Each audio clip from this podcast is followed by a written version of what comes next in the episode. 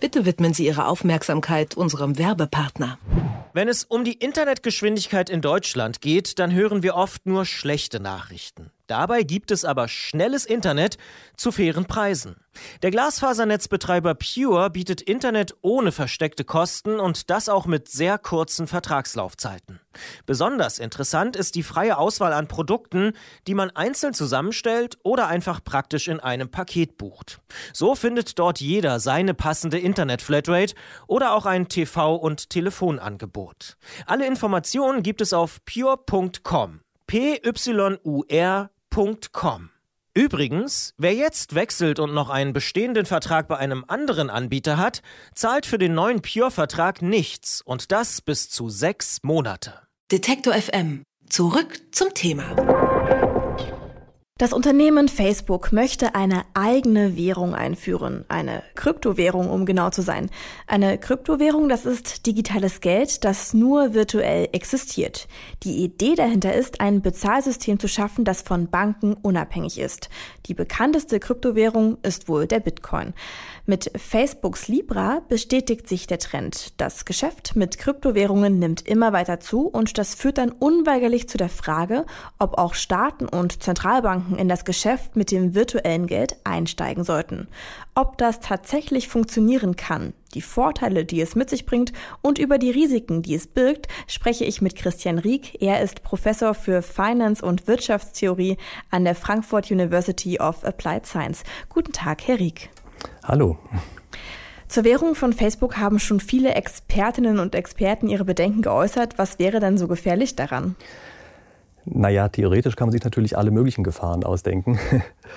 Ähm, ich würde fast mal von der anderen Seite her anfangen. Also wenn man sich ähm, durchliest, was Facebook da wirklich vorhat, haben die das absichtlich so formuliert, dass es eigentlich alles sehr harmlos klingt. Also im Prinzip kann so etwas für meine Begriffe durchaus auch so funktionieren und umgesetzt werden, dass es eine tolle Sache ist. Äh, nun sind wir in Deutschland immer so ein bisschen so, dass wir stark auf Gefahren gucken. Und da fällt mir mal als die Hauptgefahr auf, dass wir hier mit einer privaten Institution zu tun haben, also eigentlich ein Konsortium aus privaten Institutionen, die plötzlich hoheitliche Aufgaben wahrnehmen. Und das ist natürlich immer so ein Punkt, da muss man sagen, oh, oh, da kann es passieren, dass die dann ganz einfach sich private Vorteile verschaffen auf die eine oder andere Weise. Denn die können natürlich Einfluss auf die Währung nehmen, können Einfluss auf diese Währungspolitik nehmen. Und was noch viel schlimmer ist, ähm, man ist im Grunde genommen ja vollkommen durchsichtig denen gegenüber.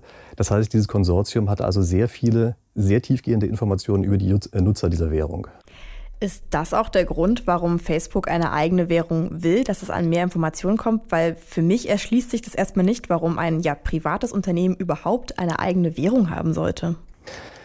Ja, also meine Vermutung ist natürlich auch, dass es denen primär mal darum geht, diese Informationen abzugreifen. Wenn man sich ansieht, was da noch alles drinsteht in diesem Papier, was die veröffentlicht haben, dann merkt man auch am Rande, dass die Währung ein Teil ist, aber die wollen zum Beispiel auch solche Sachen wie einen Legitimierungsservice oder sowas damit drin haben. Also das heißt, wenn man dort äh, angemeldet ist, dann soll man sich gleichzeitig auf allen möglichen anderen Stellen legitimieren können. Und das ist klar, das ist natürlich was, was so ein Unternehmen wie Facebook ähm, anzieht, ganz magisch, wie die Motten vom Licht angezogen werden, äh, weil die merken, da haben sie einfach noch tiefergehende Informationen über ihre User. Jetzt haben solche Kryptowährungen auch Vorteile, die auch durchaus ja, für Staaten interessant sind. Und die EZB hätte zum Beispiel die Möglichkeit, auch den Euro auf einer Blockchain zu veröffentlichen und damit neben der altbekannten normalen Währung auch zur Kryptowährung zu machen. Damit könnten ähnliche Profite herausgeschlagen werden wie die, äh, die man sich zum Beispiel von Libra erhofft. Wäre das denn eine sinnvolle Maßnahme, um ja gegen die Gefahren der Facebook-Währung anzukämpfen? Naja, also erstmal, ich glaube nicht, dass diese Libra äh, primär dafür konstruiert wurde, sich direkt durch das Geld selber einen Vorteil zu verschaffen. Und wenn es jetzt in irgendeiner Form von der Zentralbank digitales Geld gibt, dann denke ich, sollte das auf jeden Fall immer so konstruiert sein, dass das weitgehend anonym ist. Und man kann das auch so konstruieren, dass da sozusagen nicht besonders viel äh, Gewinn erstmal in dieser Geldproduktion selber mit drin steckt. Ähm, ich denke aber, der Vorteil von so einem sozusagen Euro als ähm, digitale Währung würde darin bestehen, dass wir dort eben diese ganzen Datenschutzbedenken, die bei der Libra sind, komplett ausschalten können. Dafür müsste aber natürlich der staatliche Wille da sein, das dann auch wirklich anonym zu machen. Und es müsste nicht nur ein staatlicher Wille da sein, sondern der von, von, von mehreren. Aber was würde das denn bedeuten, wenn man einfach so eine Währung zur Kryptowährung macht? Normalerweise gibt es ja bei Kryptowährungen vorher keine, naja, althergebrachte Währung. Also da wird wirklich sehr viel Unfug erzählt, was das angeht. Ähm, es wird teilweise so getan, als sollte der Euro komplett auf eine Kryptowährung umgestellt werden. Und das ist natürlich vollkommener Quatsch. Also das geht auch nach heutigem Stand der Technik nicht. Einfach weil die Transaktionszahl, die dahinter steht, so wahnsinnig hoch ist, ähm, dass das niemals mit dieser Blockchain-Technologie in irgendeiner Form abgebildet werden könnte. Also worum es immer geht, ist, dass man so eine Art digitales Bargeld äh, schafft. Ja, also im Augenblick gibt es ja Zentralbankgeld in verschiedenen Formen. Das heißt, der Vorschlag hier besteht darin, dass man sagt, wir haben eine weitere Form von Zentralbankgeld und das wäre in diesem Fall dann einfach ein digitales Zentralbankgeld. Und da muss ich Ihnen ehrlich sagen, ich finde es fast sträflich, dass es das noch nicht gibt.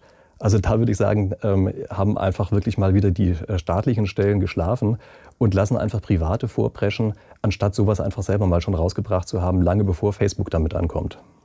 Welchen Vorteil würde das dann Zentralbanken verschaffen? Die sollen doch eigentlich regulieren. Naja, für die Zentralbank selber ist natürlich erstmal kein großer Unterschied, was die eigene Währung angeht. Ja, so wie die bisher Münzen ausgeben, äh, würden sie dann ganz einfach eben digitale Münzen in Anführungsstrichen ausgeben. Also ich denke, das ist für die Geldsteuerung, Geldmengensteuerung im Grunde genommen völlig neutral. Aber wir hätten eben die Möglichkeit, ähm, hier diese neue Technik gleich in Form, also einer Erscheinungsform des Euros zu haben. Und das würde einfach sehr stark helfen, dass eben die Währungen nicht zersplittern, sondern der Euro als Währung stark und so erhalten bleibt, auch in den modernen Erscheinungsformen.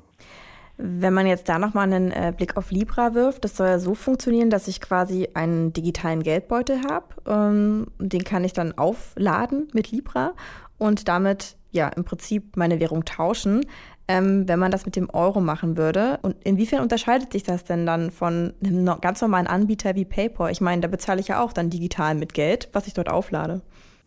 Das ist richtig. Also Sie würden wahrscheinlich aus Nutzersicht erstmal keinen gigantischen Unterschied feststellen. Ein Unterschied besteht darin, dass es ja eigentlich gar nicht so ein ganz richtiges Geld ist. Also wenn man genau hinguckt, dann ist es eigentlich mehr sowas wie so ein Fonds, der in sehr kleinen Stückelungen gehandelt werden kann. Das heißt, diese Libra würde zum Euro schwanken. Dagegen, wenn Sie bei PayPal Geld einzahlen, dann ist das ja immer in Euro, äh, also wird es immer in Euro ausgewiesen und könnte daher gegenüber dem Euro nicht schwanken. Das heißt also, Sie hätten bei der Libra so etwas, ein bisschen wie so eine Fremdwährung, könnte man sagen, die sich durchaus gegen den Euro verändern kann. Das heißt, wenn Sie also plötzlich draufschauen, ähm, ist eben der Kontostand ein anderer, als er am Tag vorher war, wenn Sie ihn in Euro messen. Und damit könnte ich dann durchaus gute Geschäfte machen?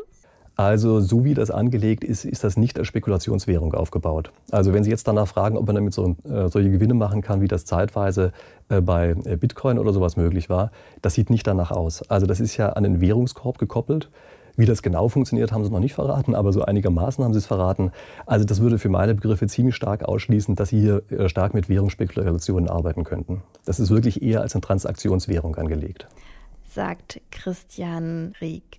Das Unternehmen Facebook plant eine eigene Währung, aber auch Staaten könnten in das Geschäft mit Online-Währungen einsteigen. Was das bedeuten würde, wenn das durchgesetzt wird und was überhaupt hinter der Idee steckt, darüber habe ich mit ihm gesprochen.